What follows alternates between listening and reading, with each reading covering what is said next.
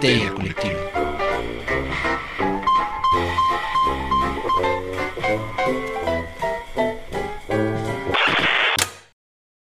Buenas tardes a todos, a todo el Fondo de Cultura Económica, Librería Rosario Castellanos que andan por acá.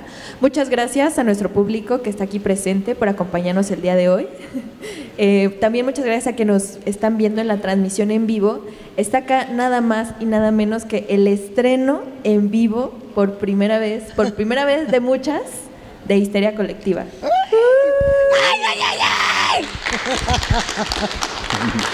acompañados, eh, muy bien acompañados por nuestra querida Luisa La Ouija. Muchas gracias por asistir los cuatro. Eh, me gustaría presentarlos brevemente. Primero quisiera presentar a Luisa. Eh, Luisa, antes de decir quién es ella, me gustaría eh, agradecerle porque es muy generosa con su tiempo, aunque es la mujer más ocupada que conozco en mi vida. siempre, siempre está dispuesta a ese tipo de llamados que promueven la literatura del horror, el podcast de horror y también el cine, ¿no? Las tres cosas hace Luisa, las tres cosas las hace bien, impresionante. Eh, y me gustaría presentarles a los miembros de Histeria Colectiva, Gerardo Braja, Ricardo Medina y Fernando Santamaría, contándoles muy brevemente la, historia de Histeria Colectiva. Eh, Fernando antes estaba en otro podcast llamado Psicofonías Podcast. Ese podcast terminó y entonces comenzó la era de Histeria Colectiva. y entonces se integraron Ricardo y Gerardo, los tres súper súper expertos, súper ñoños. y Ricardo siendo el alivio eh, de la Vox Populi, porque a veces el podcast es, es- saben tanto y es tan elevado que Ricardo nos ayuda a entenderlo como, como ignorantes que somos los demás.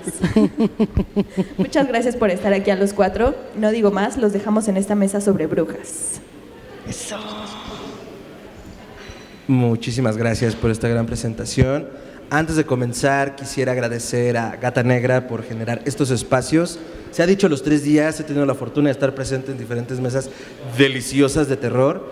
Y algo en lo que yo comparto con quienes han estado acá y quiero reconfirmar es que estos espacios son necesarios justo para aglutinar a todos los que somos aficionados, nerdos, ñoños, o incluso, sobre todo, los que somos primerizos en los espacios del horror. Entonces es importantísimo que estos espacios existan para que veamos cómo se mastica, qué tanto nos espanta, si genuinamente nos espanta y qué función tiene, porque además es una conversación que hemos tenido Amaranta, yo, otras personas dentro del gremio de por qué asustarnos, ¿no? O sea, qué, qué cualidad, qué, qué, qué experiencia hay dentro de esto como para que la gente siga buscándolo y vamos a hablar también un poco de eso eh, eh, durante la mesa. Entonces, quiero agradecerle a Gata Negra, a Amaranta, a Eduardo, en la producción, en la organización, a la gente del Fondo de Cultura Económica por las facilidades. Y pues arrancamos con el tema de brujas. Histeria Colectiva Podcast es un podcast donde hablamos de ficción, magia, ocultismo, casos supernaturales, literatura y todo lo que tenga que ver con la cultura del horror. Y hoy eh, quiero darles la bienvenida eh, a esta mesa reñoña en la que vamos a hablar de brujas y en la cual quisiera empezar, quisiera abrir la mesa con ¿qué repámpanos es una bruja? Y es importante porque creemos saberlo, o, o muchos decimos saberlo a partir de las construcciones que se han hecho, pero primero me gustaría escuchar a quienes estamos en la mesa, igual quien quiera ser el valiente de la audiencia, ¿qué entendemos por brujas? Porque también veremos como, pues, que este concepto se ha construido desde la época moderna, eh, por un montón de prejuicios también sociales y culturales, y que en realidad el concepto nace de la nada, pero ya llegaremos a eso. Amigos míos, ¿qué es una bruja? ¿Quién alza la mano? Yo, yo quiero dar una palabra de bruja. Por favor. Para mí hay dos palabras que, que relaciono siempre directamente con las brujas. La primera es transgresión. Correcto. Y la segunda, insumisión. ¿Existe esa palabra? Las insumisas. Ya existe. Ya existe, ahora la existimos en este momento. La, la personalidad insumisa o la característica insumisa en una, en una mujer particularmente, yo creo que eso la dota de, de, de la brujería, ¿no? Aquello que no responde al patrón y que no solamente no responde al patrón actual, sino al pasado y seguramente al futuro. Es, yo creo que es un concepto que no va a terminar o, o una característica que no va a terminar, la de ser bruja. No lo sé, no lo sé. O, o nos, va- o nos vamos para atrás, a los históricos. Yo estoy de acuerdo con esto que acaba de decir Luisa, pero a ver, doctor. Bueno, ok, miren, de nuevo, esto está muy sujeto a los filtros culturales, históricos, cuando la religión cristiana se impuso, pues definitivamente comenzó a sentar patrones que todo el mundo define y esto es brujería, ¿no? Pero si nos vamos más atrás, hasta atrás, muy muy atrás, siempre hubo este, recuentos de mujeres que hacían magia de algún modo, ¿no? Este, hay autores latinos que hacen incluso pues este cuentos, medio historias de brujería, de transformaciones. Tenemos El asno de oro, por ejemplo, de Apuleyo. Es divertidísimo, si no lo ha leído se lo recomiendo mucho. Eh, pero el punto es que siempre es como un misterio, o sea, es algo que los hombres ven de lejos y no se quieren acercar porque no me vaya a convertir en sapo en el proceso o en asno, como le pasa al protagonista. Pero el punto es, eh, hay una energía, hay algo ahí que tiene mucho que ver con la tierra, con la existencia, con la vida y con la muerte. Vamos a dejarlo así. Es muy intuitiva. Sí se necesita un conocimiento pues, de hierbas, de ciclos de la naturaleza, de partes de los animales, de botánica, de todo eso pero al final no obedece reglas, o sea, no obedece las reglas que se obedecen en un mundo normal, ¿no? Claro, la magia es transgresora en cualquier sentido, ¿no? Aunque te la vendan muy así diluida, tipo Harry Potter, pero la magia siempre va a transgredir. La magia ¿Estás diluyendo a Harry Potter? Sí, disculpe. Aquí ya viene enojada ya así. me, van a, lanzar los ladrillos. No, pero entiendan, esta literatura para jóvenes es más amable, es más de, noble, los protagonistas, aún los malos, como que no rompen las reglas tan duro, ¿no? Pero la magia verdadera es, es terrible, o sea, es terrible, es impactante, choqueante, produce espanto porque no sabes lo que va a pasar y no sabes cómo va a resultar, ¿no? Entonces, la brujería en especial es esta rama que se basa mucho en los misterios de la naturaleza, pero no tiene ahora sí que un libro de es esto, ¿no? O sea, ahí está. Y parte de su encanto es que se niega a ser definida, ¿no? Entonces uno puede ir a culturas en el, en el Pacífico y hay brujas, uno puede ir a culturas en África y hay brujas, uno puede ir a culturas en América Latina antes de incluso de la conquista y puede haber recuentos de brujería. Esto no estaba controlado, vaya, no había una franquicia, por así decirlo. Sí. Ricardo, ¿qué es una bruja? Brújulas, digo brujas. Eh, a mí me parece que tienen un espectacular PR. Entonces, estos mm, voy a llamarlo monstruos porque durante mucho tiempo teníamos estos monstruos clásicos que, que sobrevivieron en la cultura pop y que inundaron los libros y las películas y las series, pero al final viene de una historia muchísimo más trágica que creo que todos deberíamos aprender, porque no solo es la bruja del oeste, ¿no? La, de la piel verde que, va en escoba, es, es una tragedia que sucedió hace muchos años que acabó con vida de personas inocentes que simplemente existieron y que simplemente eran mujeres, pero al mismo tiempo lo, convertimos como en esta caricatura y, y lo, utilizamos para Halloween y, como dijo Gerardo, ¿no? para estos libros este, para jóvenes adultos y nos parece muy cool, pero creo que necesitamos entender también de dónde viene y manejarlo con el respeto que se debe, ¿no? Y si al final es el, rendirles tributo es incluir este tema en, el mundo actual y en la cultura popular, está muy bien, pero que todo mundo sepa qué es lo que realmente pasó, ¿no? Eh, me gusta que lo aterrices hacia allá porque justo empezando y decía que venía de ninguna parte porque o sea, la religión católica, la, cacería de brujas, los juicios de Salem, todos estos momentos como hitos históricos en la historia de la brujería, eh, lo marcan a partir de la religión, particularmente la religión católica, la religión cristiana, eh, todas estas derivaciones que tiene, porque además los juicios de Salem pues es todo un fenómeno en el mundo angloparlante que viene desde un proceso en Inglaterra, se lo traen a las colonias alrededor del 1600, 1500, pero en realidad la Biblia, partiendo del hecho de que es un fenómeno religioso, no define qué es una bruja.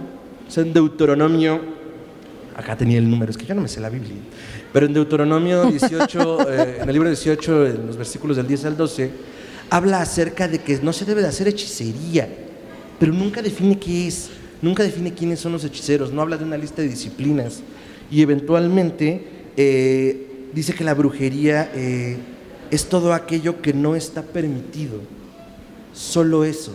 O sea, todo aquello que esté fuera de la ortodoxia de la práctica de la religión es brujería. un poco como este concepto generalizado del infiel dentro de las religiones, dentro del Islam, perdón, donde plantean que todo aquel que no sigue el Islam, que no sigue el Corán, es un infiel y que hay que convertirlo además. Acá todo aquel que no practique la ortodoxia eh, católica, la ortodoxia cristiana, es una bruja o hace brujería. Más adelante se plantean también dos grandes riesgos de la brujería. La brujería es aquello que queda excluido de la ortodoxia religiosa y es aquello que nosotros, la tribu elegida por Dios, no deberíamos practicar. Y después el otro riesgo es que es brujería es lo que no hacemos y no es precisamente un conjunto de atributos dentro de las disciplinas. Entonces ya partiendo de ahí hay una carta libre hacia quienes van a establecer qué es lo aceptado por Dios y no, para decir que es brujería, ¿no? que luego nos lleva a la Edad Media donde se establece ya como este concepto que tenemos mucho más arraigado y luego en la época moderna, hacia estos años que se establece también los juicios de Salem, donde las brujas son esto, practican esto, la Biblia se habla un poco como de los espíritus familiares y de la adivinación y de que no podemos mirar hacia el futuro y esas prácticas son prohibidas, pero nunca dice las brujas son estos, se identifican de esta forma, tienen la piel verde, eh, se deshacen con agua. Entonces fue a partir de todos estos prejuicios que se fueron generando, ¿no? Que, que, estas mujeres de las que hablaba también el doctor, de las que hablabas tú, Ricardo, eh, comienzan a ser vistas bajo el velo de la brujería. La demonología es alrededor de 1604, el rey Jacobo establece a través de la traducción de la Biblia, que se tradujo en esa versión porque además era la más difundida, eh, comienza a establecer parámetros de qué son los demonios. ¿no? Entonces vamos viendo que son diferentes amalgamas de diferentes pensamientos, unos posiblemente no, más bien no relacionados entre sí, hasta que la propia sociedad comenzó a buscar hacia dónde mirar y arrojar este pensamiento mágico y fue hacia estas mujeres. Pero es que, a ver, ahí hay algo que a mí siempre me ha llamado mucho la atención y tiene que ver con la visión peyorativa que se ha tenido de las brujas. Desde que empezaba, se empezaba a hablar, ¿no? En estos tiempos bíblicos o hasta para atrás, ¿no? De lo que podía ser la hechicería, los hombres eran magos y las mujeres eran brujas, ¿no? Así, los hombres son chidos, si, si tienen un poder sobre la naturaleza, sobre eh, saberes alquímicos y demás, son magos, son los meros meros, y las mujeres, ellas no, no, no, no, ellas seguramente tienen que adorar a Satanás, ¿no? O sea, tiene que ser así, además tienen que estarle sirviendo a un vato. O sea, siempre partimos de esa visión. Eh, pues sí, no quiero decir sexista de las brujas, pero el propio concepto de una bruja como tal nace de una manera peyorativa. Que las mujeres hayan dicho no, y yo me voy a apropiar de este concepto y lo voy a usar para, no voy a decir para empoderarme, pero sí para generar una comunidad. Para mí ha sido ese como el gran cambio. Yo cuando pensaba en la figura de la bruja siempre me regresaba al, al momento de la domesticación de las especies y de la propiedad privada, ¿no? Vámonos para hasta atrás. Así cuando empezábamos a generar este tema de, esta es mi casa, este es mi terreno, este es mi, mi animal y, además lo voy a domesticar para que me dé lo que yo quiera. Y eso mismo, en ese mismo periodo de domesticación, también se intentó domesticar a las mujeres, ¿no? Y también se intentó que las mujeres fueran la propiedad de los hombres y eso viene desde la construcción misma del matrimonio. Y si una mujer no formaba parte de ello, esa era la bruja. Esa era la mala. nunca tuvimos una conceptualización linda de las brujas hasta después. Hasta que, hasta que las veíamos en Halloween y queríamos apropiarnos de ellas como nos queríamos apropiar de el monstruo de Mary Shelley, de la criatura, hasta que nos queríamos apropiar de, algo. Y, fueron las mujeres que dijeron, ah, pues me lo apropio para bien, ¿no? Pero ¿qué más de magos? Yo no recuerdo que haya habido, que haya habido un juicio como salen para vatos. Señores magos, ¿así? ¿Igual? Así de, de, seguro están histéricas y vamos a, hacer. sí, sí hay. A ver. Pero eran licántropos. O sea, literal, sí hay juicio de. La relación a lo animal, a lo natural. Hombres que, que los enjuician y resulta que, pues, eran hombres lobo. Y es todo este show de los Benadanti. Es muy interesante toda esa historia. Eh, hay un juicio en Holanda, me parece, bueno, Países Bajos, discúlpeme porque este señor se volvió hombre lobo solo porque cortó queso con otro hombre lobo. Y ya. Entonces lo están, o sea, en serio, la, versión Inquisición de este lugar. Así. Bueno, y entonces tú cómo te volviste hombre o lobo? No, pues me ofreció queso. Ya es lobo. Y ya. Y ya, ya tienes que bajar al infierno antes del solsticio de invierno a rescatar las semillas que van a germinar el año que viene. Pero el diablo no quiere que haya vida en la tierra. Entonces cuida las semillas. Y tiene un garrote de hierro gigante con el que te rompe la espalda si te pega. Entonces tienes que meterte con mucho cuidado al infierno, sacar las semillas y entonces va a haber cosecha el siguiente año.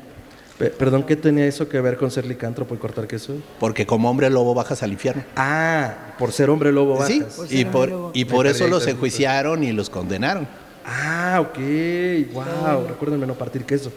Eh, no, y señalas, señalaron ahorita algo importante, o sea, sobre todo en la parte de los juicios de Salem, considerándolo parte de este hito y yéndonos un poco hacia adelante, tenemos el tiempo un poco justo, entonces va- iremos como dando brincos en el tiempo, pero justo el 29 de febrero de 1652 se marca como el inicio de los juicios de Salem al momento que se, jura, se juzga a tres mujeres, Sarah Good, eh, Sarah Osborne y Tituba, que era una mujer inmigrante, una esclava africana que había estado en Barbados y que de Barbados la habían llevado a Estados Unidos, bueno, a las colonias.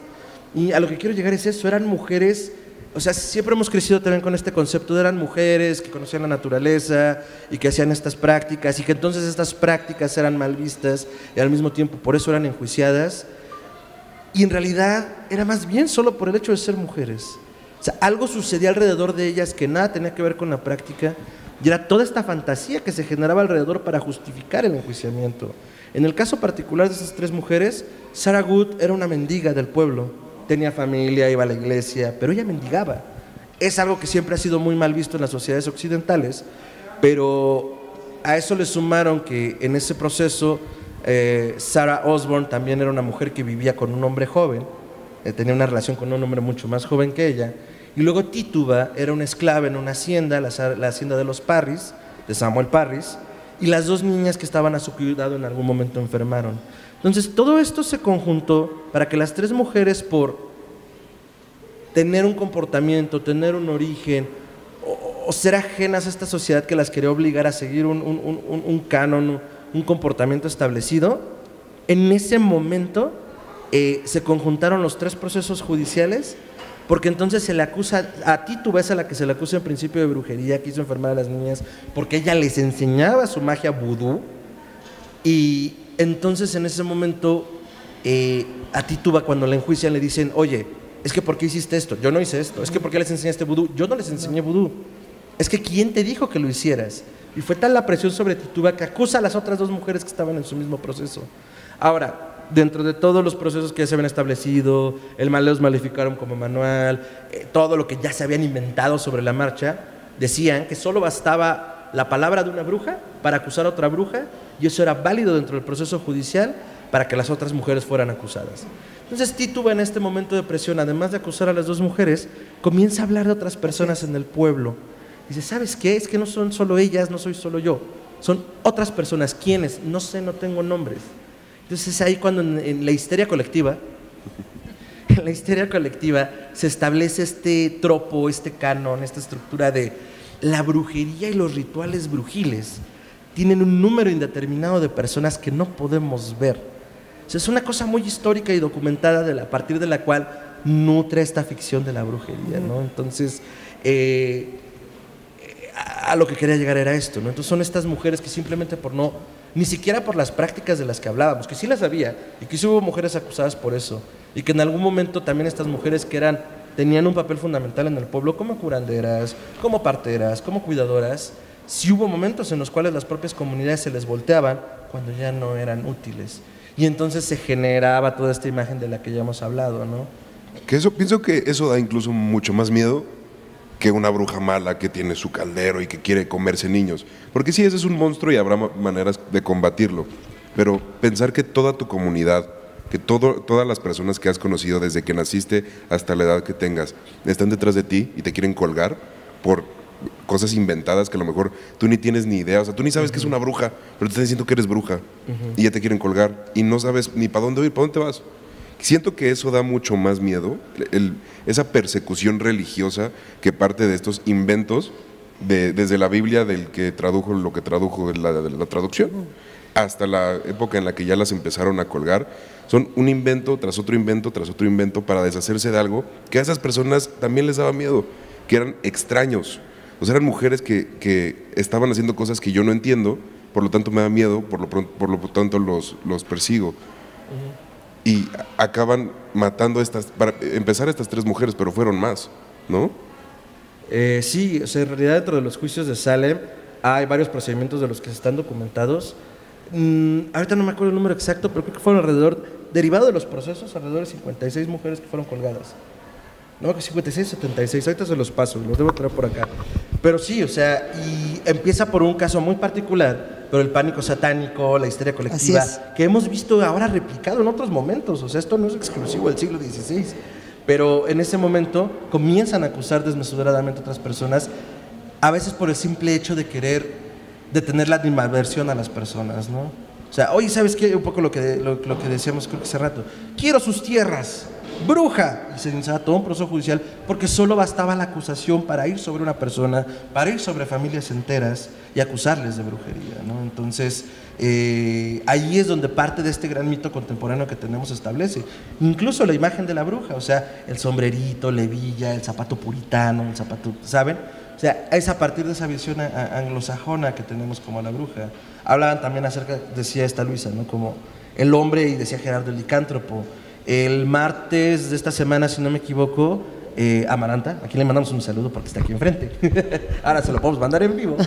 Eh, eh, daba una charla sobre este mismo tema y, decía cosas muy puntuales y, y muy duras que, que- que a mí me explotaban la cabeza porque decía, es que a ver, o sea, mm, voy a parafrasear y aquí me corrige si estoy mal, pero recuerdo esto y me pareció importantísimo. Decía, las mujeres están establecidas a partir de la visión social como lo más hermoso del mundo y, el cariño y la ternura y las madres y los cuidados que deben a otros, que deben a sus hijos. Pero en el momento en el que no pueden ser nada de eso, entonces son brujas, entonces son monstruos. O sea, y se parte a la mujer, porque si no puede dar esto que esperamos de ella, entonces es no solo todo lo opuesto, sino que es un- un- un- una, una visión envilecida, ¿no? es el mal encarnado. Y al terminar la charla yo le decía, es que me acaba de ser iluminador para mí, porque incluso los hombres a lo largo de la historia hemos sido eximidos de eso. y, y pensaba en la novela de Robert Louis Stevenson, Dr. Jekyll y Mr. Hyde, donde sí, o sea, se mostraba a este hombre bueno por naturaleza, un doctor, que era envilecido porque tenía esta otra personalidad, pero que al final era producto del alcohol. O sea, se le excusa dentro de la fórmula. Y es que es una alegoría al, al alcoholismo que se vivía en la época, ¿no? Entonces es como, es que no es vil solo porque eso, o no es malo solo porque existe esta maldad. Es que esta bebida maldita lo hace ser así, ¿no? Que, que inclusive con Stevenson, hasta donde yo tenía entendido, en, en esa novela en particular ya empezaba a hablar de los primeros experimentos con drogas, ¿no? de, los, de los primeros eh, usos de sustancias alucinógenas mezcladas con alcohol, generando monstruos. Yo eh, sé que soy bien necia, ¿no? pero mi, mi ejemplo para demostrar que la bruja fue construido para el mal era decir... eh, Maldito mago y maldita bruja. Y si tú dices maldito mago, ¡ay, es un maldito mago! ¡Wow! Hasta suena raro, Maldita bruja, así le dices a tu vecina, ¿no? Entonces es como la manera en la que nosotros hemos puesto esta figura socialmente. Me, me acordaba mucho de un caso real que, que me gustaría platicar de voladísima, que ocurrió hace unos 10 años en España, y no sé si alguien conoce esta historia que, que me detenga y nos la cuente también. Es la historia de las brujas de San Fernando, ¿han escuchado hablar de ellas? Son, eh, eran tres mejores amigas en España, Raquel, Iria y Clara. Y Raquel e Iria decidieron matar a Clara a 32 puñaladas eh, porque se había salido del coven de brujas. Todas ellas tenían 16 años, ¿no? Esta historia no es así. O sea, bueno, esa es la historia que nos contaron los medios de comunicación que decidieron llamarlas las brujas de San Fernando y hacer a estas niñas malas, malísimas, brujas, brujísimas, cuando todas eran víctimas de un entorno terrible. Y no voy a justificar nada de lo que han hecho, ¿eh? o sea, no, no vamos por ahí, porque ayer tuvimos una charla de no justificar a los criminales, ni los crímenes reales, ni nada de esto. Pero en lugar de entender lo que estaba ocurriendo en el contexto social de estas tres chavas que se le estaban pasando muy mal y que estaban teniendo ausencias de todos los tipos, lo, inmediato fue decir, es que tenían libros de Stephen King y de Aleister Crowley en su cuarto, es que tenían cartas de tarot y les gustaba este, ¿qué? ¿Qué? El heavy metal, yo creo, no, no, pues ya han de ser malas, han de ser brujas y de ahí no lo sacaron y el estigma las persiguió, o sea, eran menores de edad y digo, eran eran malas, ¿eh? no, no, no me malentiendan. Ellas sabían que había una ley en España que hacía que no pudieran estar más de cinco años en la cárcel, por eso mataron. Eh, eh, ojo ahí, eran Fue gandallas. premeditado. Pero tenían derecho a rehacer su vida porque eran menores de edad y estaban aprendiendo y estaban cambiando, ¿no? O sea, sí tenían re- derecho a reinsertarse en la sociedad y la sociedad no lo ha permitido. Y, y ellas son perseguidas hoy no más, como si fuera la Santa Inquisición, por, una, por un grupo de personas que a donde quiera que ellas vayan dicen, ah, se fueron a vivir a Oxford y ahora quieren dar clases, una de ellas, ¿no? Ahí van, mira, esta era la bruja que mató a tal, la otra quiere vivir en una casita de campo, ahí va, o sea, no, no se les ha permitido, a diferencia de otros asesinos varones, reinsertarse socialmente. No fuera el caso de alguien como Dahmer, que decíamos ayer, o como cualquier otro asesino, que es visto como, como algo aspiracional, sino que ellas son condenadas hasta la fecha por algo que, que estuvo muy mal, pero insisto, es, es contradictorio, ¿no? Y cómo La le, ponemos etiquetas a, a los asesinos seriales como fascinantes. Esa mente fascinante de ese hombre tan perverso y tan interesante que merece ser estudiado.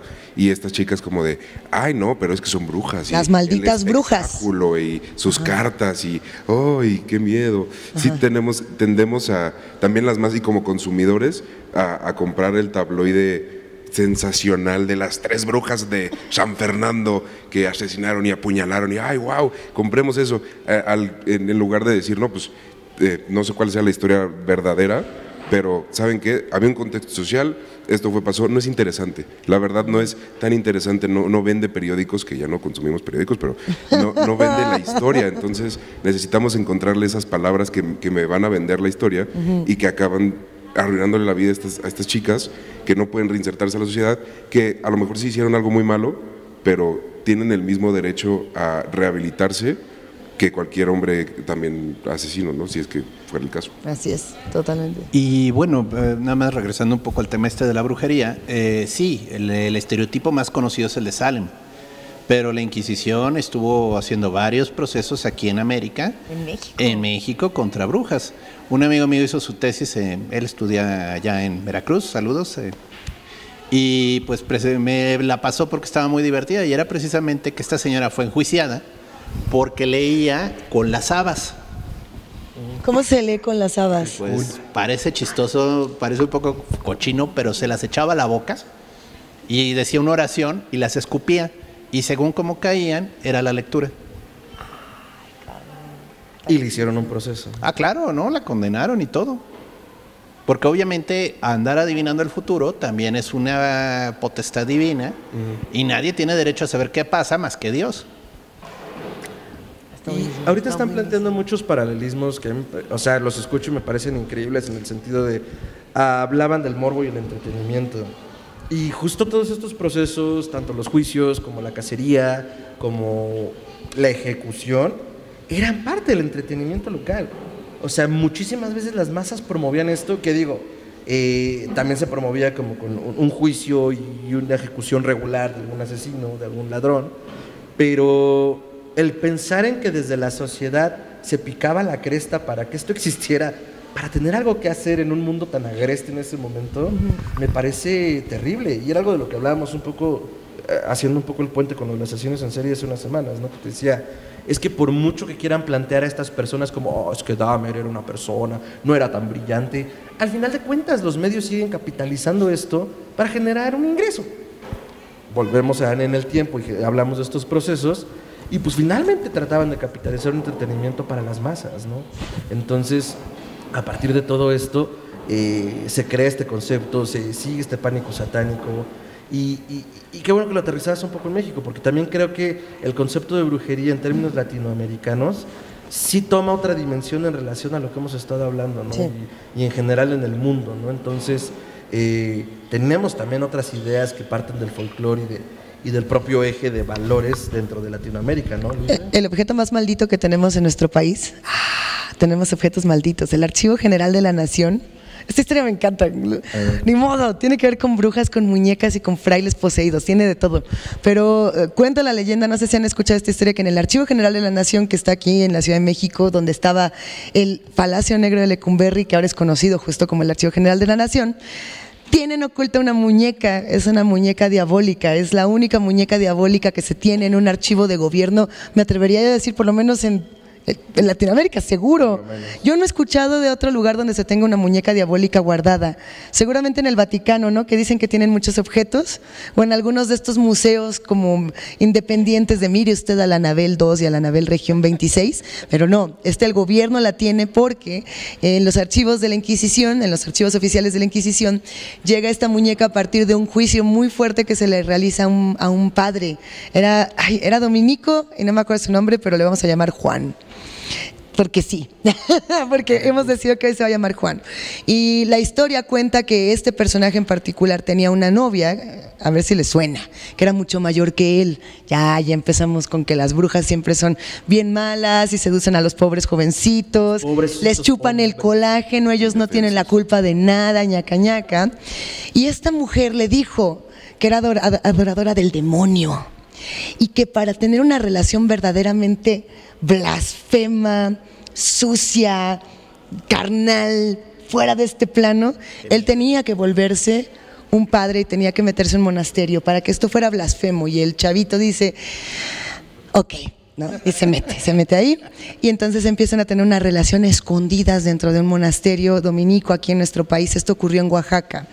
Y eh, al paso de unos días ella le dice, bueno, pues para que adores al demonio, eh, yo quiero que, que te quedes conmigo aquí, pero no te puedes ir nunca, te vas a quedar para siempre en este monasterio. Y él empieza a invocar al demonio por sí mismo para eh, que el demonio llegue a él y entonces él pueda separarse un poco de esta relación porque él ya no quiere estar en la iglesia. Empieza como esta tensión con la bruja. Y el demonio llega y entonces en lugar de darle los poderes a la bruja, se los da a él, ¿no? Y le dice, haz una muñeca, pero tienes que pedirle a una bruja que te haga esta muñeca. Sé que es una historia complicada, pero la Santa Inquisición así lo cuenta. Y entonces él dice, ok, pues el demonio me pidió una muñeca, se la tengo que pedir a la única bruja que conozco, y le habla a su novia, y le dice, Rosario, ¿no? Rosario, ¿qué onda? Este, hazme una muñeca diabólica. Y la otra le dice que sí.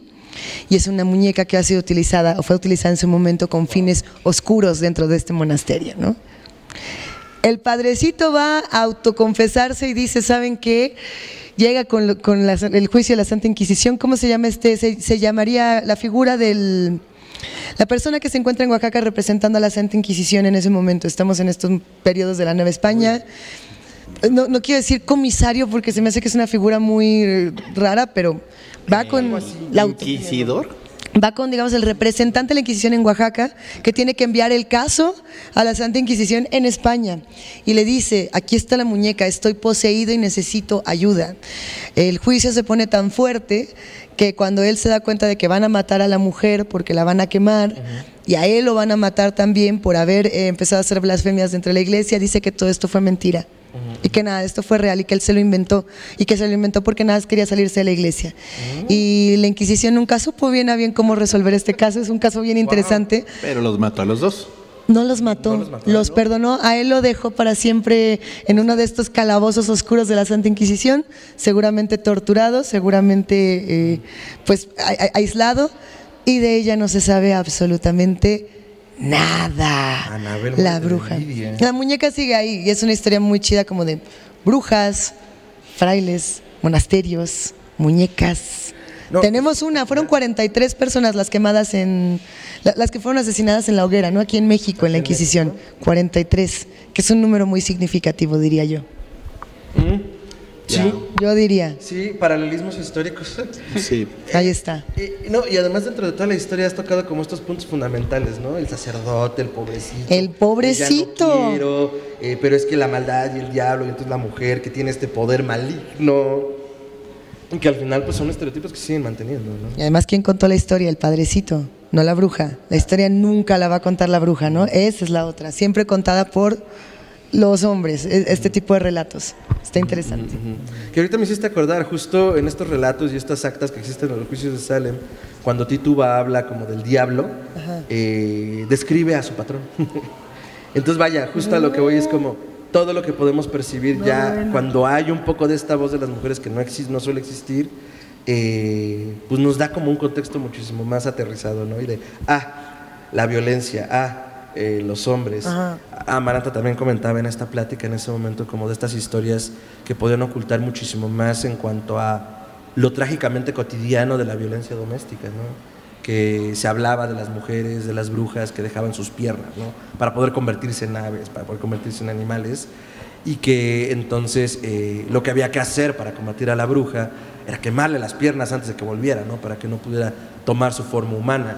Y que al final de cuentas, pues existe la evidencia de mujeres que eh, tenían moretones, tenían golpes, piernas fracturadas.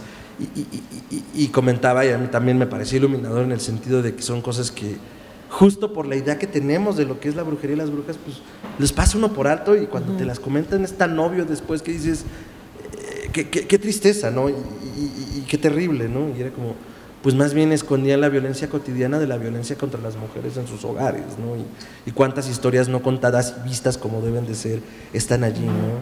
Ahorita se me ocurre, porque no tenemos nada de ello, pero es como que no nos habla de un noviazgo eh, primero prohibido por, la, por lo célibe del padre y de una violencia también allí, ¿no? En una relación que... Pero está bien fácil decir, no, es que ella quiso, ella adoraba a Satanás. y me, vendió, Sí, sí, me dio que- esta muñeca y pues, pobrecito de Ajá, mí, ¿no? yo no la quería.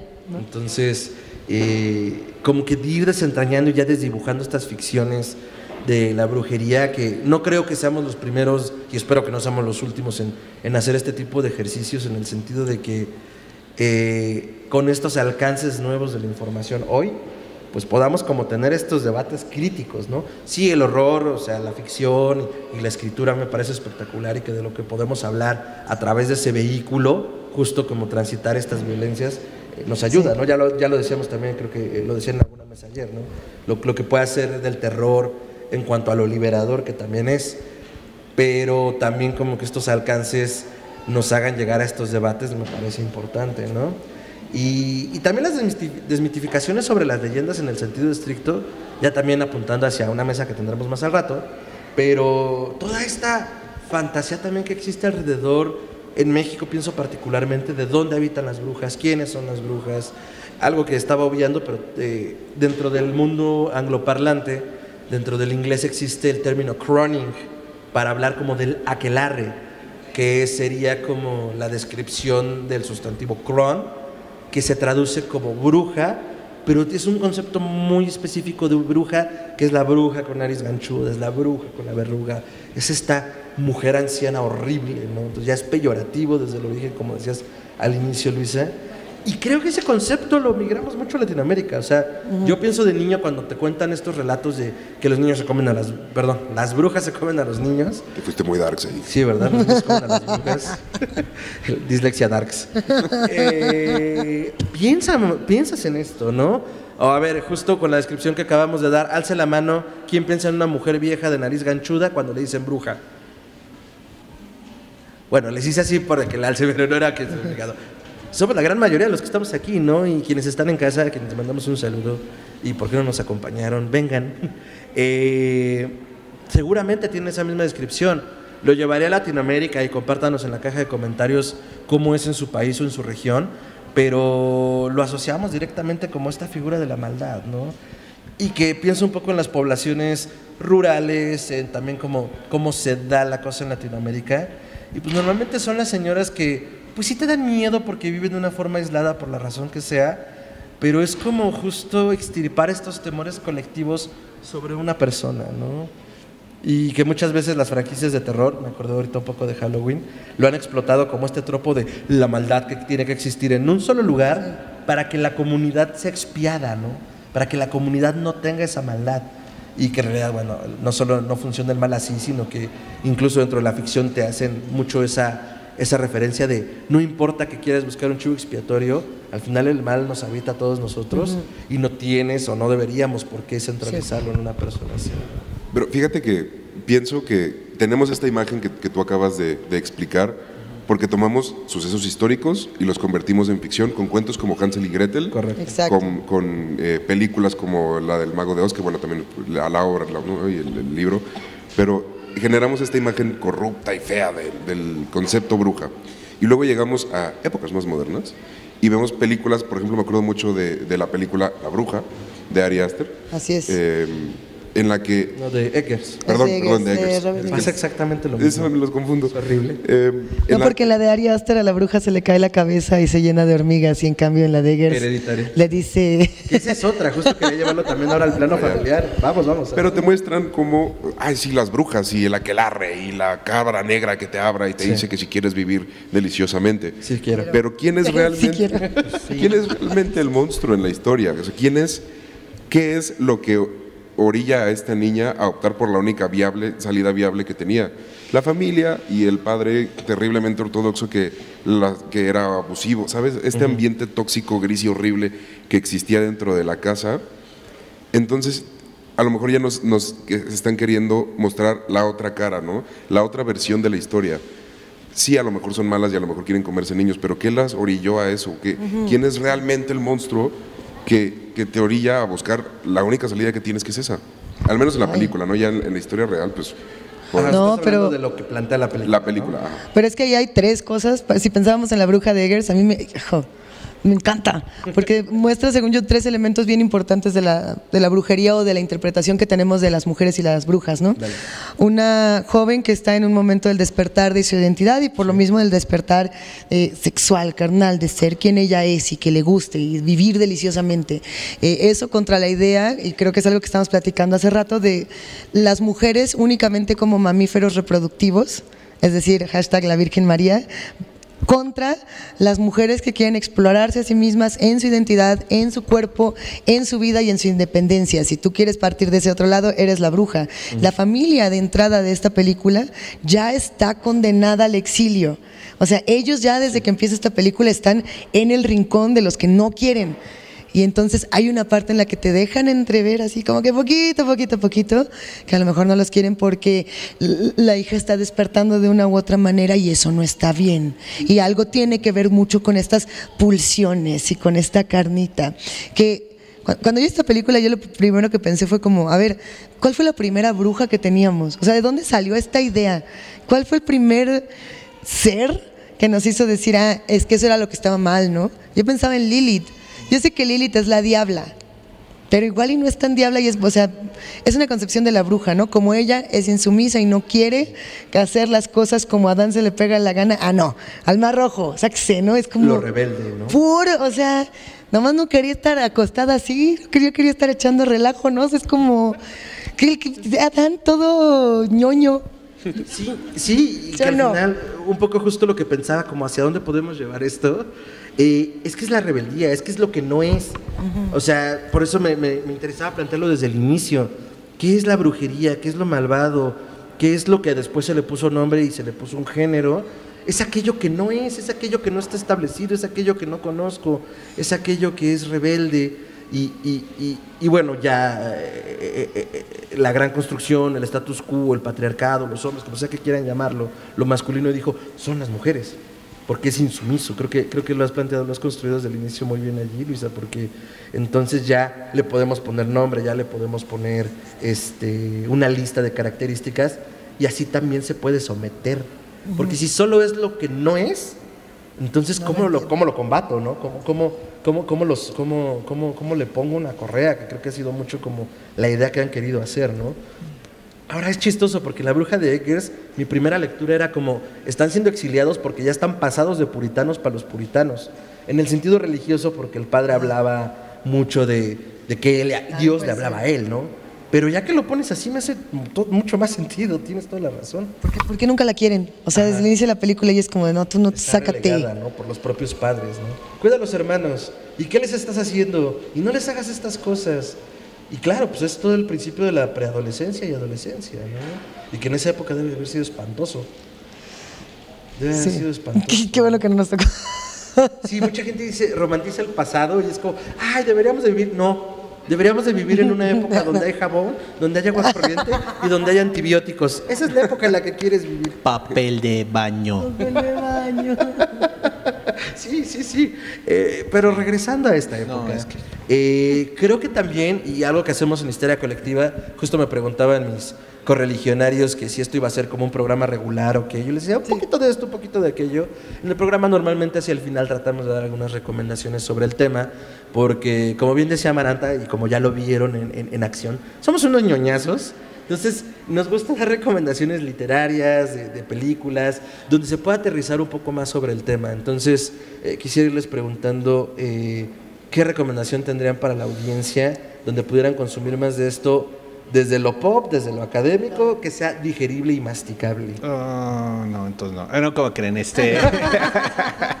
no, hay un libro muy bueno de Richard Kitchkeffer que se llama La magia en la Edad Media. Hace un análisis muy bueno de precisamente lo que era la magia leída, instruida y lo que era la magia del pueblo, ¿no? Eh, está, está todo el trabajo de este señor Ginsburg, el que hace los gusanos y todos esos. Son interesantes esos estudios.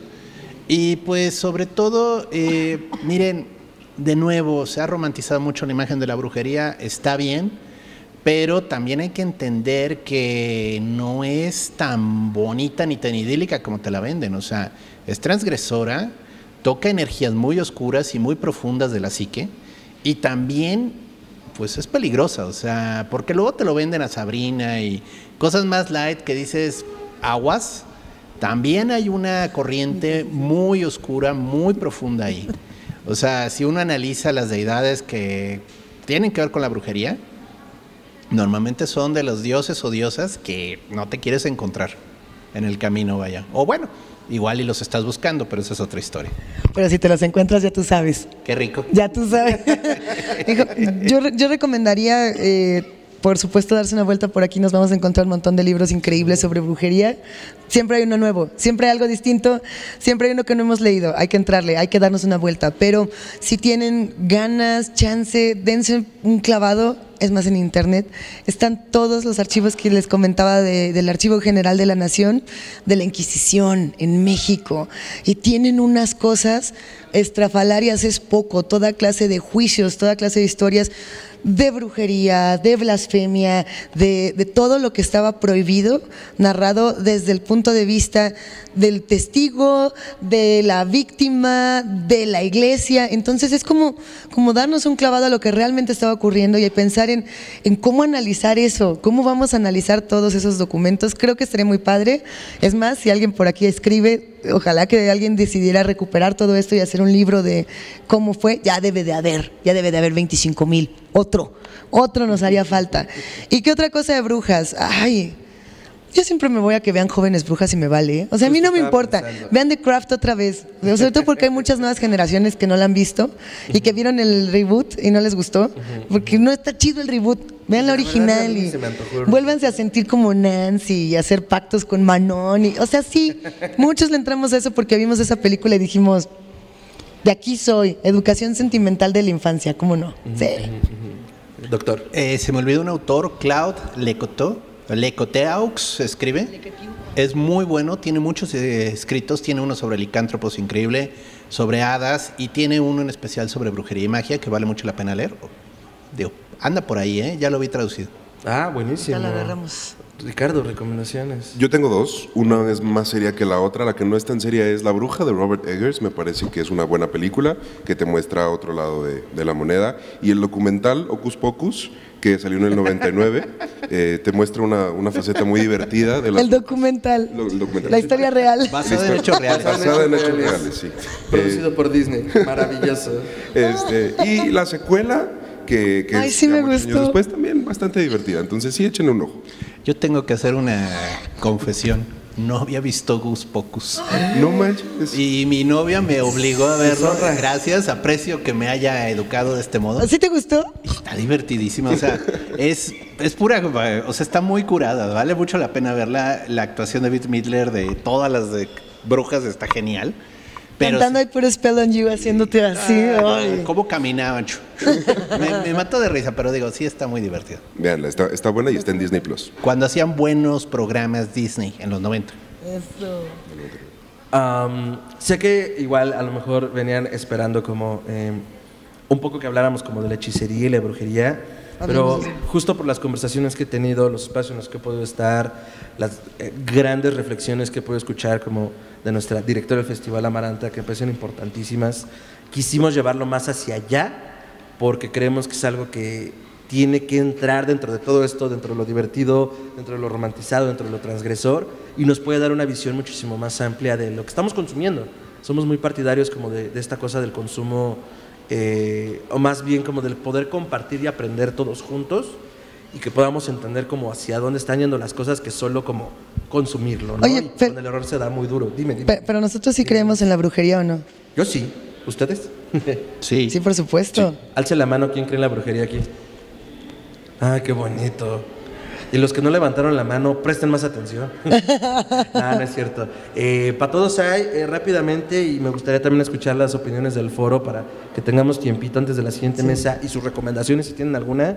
Eh, o si han visto brujas. Y si han visto brujas, estaría muy chido que nos contaran. Tengo esta recomendación, que es un libro que se llama El libro de las brujas, que en inglés se llamó The Penguin Book of Witch, porque lo, lo, lo hizo la editorial Penguin Books. Pero este libro es de Catherine Howe, que es una mujer que hace una investigación antropológica dura de los juicios de Salem, y ella es tataranieta de una de las mujeres acusadas durante estos procesos. Entonces es algo que no solo tiene muy cerca del corazón y del apellido, sino que lo hace con la seriedad y con una profundidad que no se había visto y que al menos yo lo encontré recientemente traducido, yo no sabía que era una traducción entonces, ¿Lo compraste aquí? Eh, no, aquí no lo compré. Pero yo esperaría que lo tenga el fondo. Eh, ahorita lo buscamos y si lo, encontramos lo ponemos por acá para que se lo lleven. Es un estudio muy sesudo, tiene transcripciones de los juicios, entonces eh, lo tiene de primera mano y me parece importante justo como para, a partir de este estado del arte que hace esta señora, pues justo tengamos como estas reflexiones de a ver si la brujería y si las brujas y si ocus pocus, pero de dónde vienen, ¿no? ¿Y quién lo dijo? ¿Y por qué lo dijo? Y la segunda sería una novelización sobre una de las mujeres acusadas. El 29 de febrero, como les comentaba, Sarah Good, eh, Sarah Osborne y Tituba fueron acusadas de brujería. Y este libro se llama Yo Tituba, que es entre una investigación y entre una novelización de la vida de esta mujer, escrito por una señora eh, eh, de Barbados también, que se llama Maire Condé, y está traducido en Impedimenta, este seguro lo podemos encontrar por acá, y vale la pena como, como novelización y justo como entrar de una manera un poquito más amigable en cuanto al caso de esta mujer, ¿no? Entonces, eh, son algunas de las recomendaciones que les tenemos y si todavía tenemos tiempito, nos gustaría escuchar a la audiencia. Por ahí vienen algunas manos levantadas. no sé, ¿les pasamos un de acá? por allá.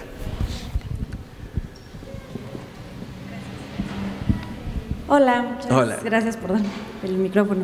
Para recomendación, ay, está muy Este, una película que hace poco salió en Netflix, es este, exclusiva de Netflix me parece, está súper interesante que todo el mundo la pueda ver, se llama Aquelarre y de hecho es, eh, no recuerdo si es en su, o sea, si trata de un caso en Sugarramurdi o es solo en País Vasco, de hecho, está toda filmada en euskera, o sea, las chicas, o sea, todo el mundo habla en euskera, entonces, bueno, pues hay que verla en subtítulos, pues está súper interesante. ¿No es Alex de la iglesia? No, es no, esas es las brujas de Sugarramundi, ¿verdad? La segunda que iba a decir es justo, las brujas de Sugarramundi.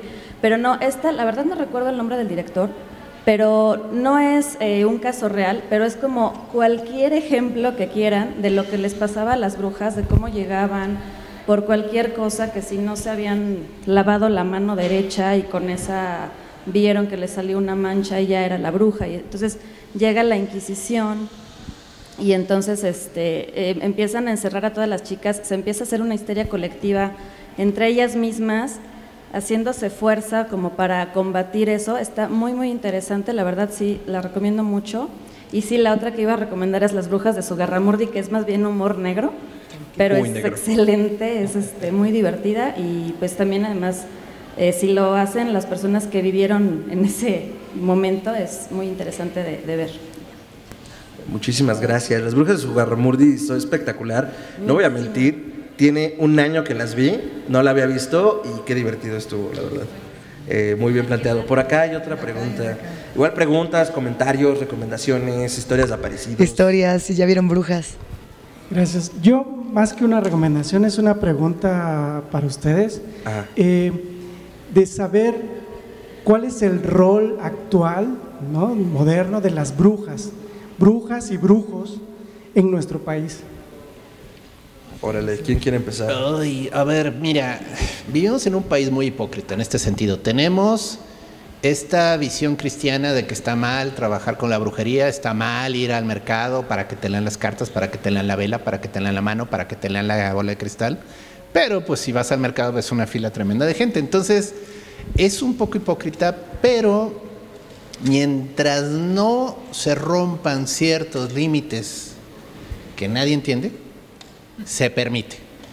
Pero hay un momento en el que crece el descontento y comienzan a buscar el chivo expiatorio y todos los que hacen esas prácticas corren el riesgo de que los linchen. O sea, quizás no tenemos una inquisición con el auto formal y todo el show de cinco estrellas que se aventaban esos señores, pero ah, es fecha que siguen matando gente por ser brujos o por ser brujas. Ahora, de nuevo, es muy hipócrita porque es bien sabido, por ejemplo, en Catemaco, que van políticos a hacer pactos con el diablo precisamente a una cueva que está ahí, que desde tiempos antiguos era una cueva asociada con fuerzas oscuras, ¿no? Entonces, de nuevo, no es que lo aceptemos, pero es parte de nuestro, pues ahora sí que de la corriente subterránea de nuestra cultura. Nadie está cómodo al lado de un brujo porque no sabe qué le va a hacer, pero todos van con él cuando necesitan el problema, ¿no? Cuando los deja el novio, cuando los deja la novia, cuando quieres ganarte el puesto que te están ofreciendo, cuando te roban, cuando te hacen algún agravio, ah, inmediatamente sabes dónde está el brujo de cabecera. O vaya, cuando sientes que te hicieron algo, porque también somos bien paranoicos en esta cultura, y si te comienzan a ir mal, mal, mal, mal, dices, uy, ya me hicieron algo. Bien supersticiosos. entonces vas a que te pasen el huevo de guajolote, a que te lo lean, a que te pasen el ramo de limpia y te hagan no sé cuántas cosas. Que de nuevo, desde un punto de vista de cierta catarsis por ritual está padre, porque si te sientes como que liberado. Pero bueno, la gente realmente sí se cree que les hacen brujería. Y bueno, yo he visto casos en que sí pasan cosas raras y si te dejan en la puerta de tu casa un pollo muerto y dices, mmm, me pregunto si esto fue accidente o alguien me quiere hacer daño. ¿Por qué me pica la nuca? Sí, exacto, pero sí, sí existe. O sea, en nuestra cultura sí existe no está aceptada así como esto, pero sí tienen un papel y es un papel como gente que no queremos reconocer que existen, pero ahí están, ¿no? Operadores sociales que están ayudando a construir y a desconstruir el tejido social de cierta forma y ahí tienen su lugar, tienen su papel. Buenísimo, Luisa. Yo quiero decir algo, pero me voy a poner bien intensota. Hay dos, para mí hay dos puntos, o sea, dos dos eh, explicaciones de esto. Tú me vas a decir cuál te gusta más. Yo creo 100% que este tema es real. Me la creo, me la compro y en otra ocasión hemos hablado de esto en otras charlas, en una donde se puso bien darks y yo me puse a contar cosas que me han oh, pasado a mí, pero bien darks, así darks. Y yo creo que uno puede tener toda la luz y toda la oscuridad dentro de sí mismo y hacer cosas con ellos, sí pero también creo que tanto el diablo como la brujería son eh, interpretaciones sociales y políticas de nuestra realidad y que son estas cosas que nosotros utilizamos para criticar y corromper al sistema, así como el diablo de cuernos rojos, eh, jajaja, jijiji, es un elemento político para decirle a la iglesia que no nos esté queriendo vender modelos heteronormados que no nos sirven para absolutamente nada. Ese es el diablo diciendo, no, no, no. ¿Y las brujas qué serían en ese sentido actualmente? Los grupos de mujeres que defienden la interrupción del embarazo a costa de quien sea. Eh, los grupos sociales de mujeres que buscan a las personas desaparecidas y que se van a meter hasta las fosas a pesar de las autoridades y que son criticadas, asesinadas, amenazadas. Las mujeres periodistas que dicen voy a contarte la historia que nadie más te quiere contar, esas. Y sobre todo las que hacen comunidades muy fuertes y que son muy criticadas porque a veces esas comunidades son demasiado fuertes y a veces son demasiado críticas, pero son estos grupos de feminismos poderosos, ¿no? Que están moviendo realidades. No estoy diciendo los no incluyentes, esos no, y eso es otro día. Esos no, no, no, no digo que no los invitemos porque van a decir que tampoco somos incluyentes, pero no, esto, me refiero a el grupo de mujeres que transgreden la realidad social en México es fuerte, ¿no? Pero me gusta pensar que las brujas de Adebis, ahí están. Ahí están. Ahí están. Las rebeldes, las que, justo las que no son lo establecido. Sí. Rich, las, eh, la pregunta. Yo creo, confirmo, retweet a todo eso. Y además me parece, y lo hemos platicado durante el programa, yo pienso que hay una crisis de fe en estos días muy fuerte. Las religiones que tienen más tiempo existiendo, como el catolicismo, el cristianismo, todas estas religiones, me parece que a estas nuevas generaciones de jóvenes no les están convenciendo tanto, lo cual genera una crisis de fe que hace que busquemos soluciones alternas, que al final del día todo es fe en, algo que nos puede solucionar los problemas, ¿no? Pero lo decía Gerardo, eh, cuando no, no, funciona el rezo a el que sea tu Dios, buscas una alternativa en los cristales, en el tarot, en las estrellas. Y me parece a mí que la brujería es una de esas alternativas que, que la gente puede usar para solucionar algún problema, para curarse alguna enfermedad. Y una solución que a mí en lo particular me, me agrada porque, como decíamos al principio de, de, la plática, viene mucho de la naturaleza, ¿no? Las brujas al final también usan mucho de, muchos elementos naturales para lo que hacen y me parece que eso pues también es, es bastante humano, ¿no? Buscar en lo que tenemos alrededor lo que nos pueda ayudar a nosotros. Entonces creo que ese es eh, para mí el, rol que jugaría en nuestra sociedad y en este país. Mm, buenísimo, además del retweet a todo lo anterior también. y yo creo que la brujería también parte como de la transgresión a lo establecido y ahí sí entraría como toda la parte donde, uh, ¿cómo decirlo? Uno va buscando este camino, o sea, a ver, eh, rápidamente, alguna vez una persona me compartía que una amiga que tenía había sido muy darks, muy god en su juventud y que ahora a sus treinta y pico era muy religiosa, era muy cristiana. Y le decía, es que a mí no me parece nada sorprendente. Digo, porque en la adolescencia nos, normalmente tenemos este papel, bueno, papel y además tenemos esa necesidad de transgredir y de buscar nuestro camino. Todo lo religioso, todo lo espiritual, todo lo, lo, incluso lo que leemos nos es impuesto. Ayer alguien hablaba también de eso, que los que tienen menos agenda, creo que era Raquel Castro, o no recuerdo, alguien que estaba en la mesa, decía es que normalmente uno lee lo que le compran los padres, ¿no? Es en la adolescencia donde uno busca su propio camino y a lo mejor después, y me hacía sentido la cristiandad de esta persona, porque es como ya lo está haciendo por elección. Si sabes qué, no estaba tan mal y ya que probé otra cosa, decido esto, ¿no? Entonces creo que lo, brujil podemos sacarlo también un poco de este caldero. Eh, eh ¿Vieron lo que hice? Ah. Podemos sacarlo de este caldero donde sea solo como la práctica de la brujería como tal y más como esta idea, este concepto y esta actitud de una rebeldía contra lo establecido, ¿no? Entonces, eh, brujos y brujas podrían ser todos aquellos que eh, plantean un, pensamiento subversivo buscando sus propios caminos, ¿no? Que pueden practicar brujería o no, bueno, también eso ya, como lo han planteado mis colegas, eh, puede darse, ¿no? Pero eh, para mí sería eso, el ser subversivo ante una sociedad que trata de oprimirte y donde pues también tienes que buscar, porque además te lo exige tu propia psique, tu voz, ¿no? Entonces... yo lo pondría así. No sé si tenemos tiempo para otra pregunta, una última o ya. ya no. ¿Ya? Una y ya. Ahí hay una bueno, nomás datos curiosos y rápidos. Eso, me. Muchas gracias. Eh, creo que justo ahorita que mencionaban a la Inquisición, el encargado justamente de estas organizaciones era el Gran Comendador, creo. El Gran Comendador. Ajá, yo sé que tiene un nombre así, este, Es uno. Lo otro, eh, había un lema en la Inquisición que, este, que era: para combatir al diablo hay que ser más malo que el diablo. Ah. Este, y aparte de eso, bueno, la Inquisición sigue existiendo hasta nuestros días. Ya no se llama Inquisición, se llama la doctrina eh, eh, no, es la Congregación para la Doctrina en la Fe, que justamente, si bien ya no matan gente, este, sí eh, guían los parámetros ¿no? en los cuales se tienen que comportar los fieles o las comunidades religiosas católicas alrededor del mundo. Y tengo nomás una recomendación, otaku, este, tranquilos, sí me bañé, sí me bañé. Eso, otaku. Este, que es este, María la Bruja Virginal. Ay. Wow y en donde junta justamente todos estos conceptos que tenemos preconcebidos de la bruja con otros que teóricamente tendrían que ver con la santidad. Está, está, está interesante, entonces ahí, ahí se las dejo. Es para todas las edades, ¿verdad? No.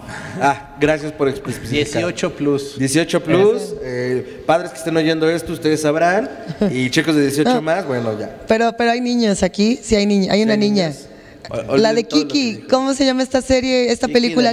Ah, Kiki, la bruja que va entregando. Kiki de Libre Esa, qué bonita. Está muy linda. Está muy padre. Habla de una brujita que eh, justo tratando de eh, alejarse de lo familiar, o más bien se aleja de lo familiar, y los poderes radican allí, entonces también es como todo este viaje que tiene ella. Y dicho esto, no nos queda más que agradecer a todas las atenciones brindadas por el Fondo de Cultura Económica, Centro de Cultura Bella Época, que me parece espectacular que haya sido aquí, a Gata Negra por todas las atenciones, a Maranta Monterrubio. Purmiau. Purmiau.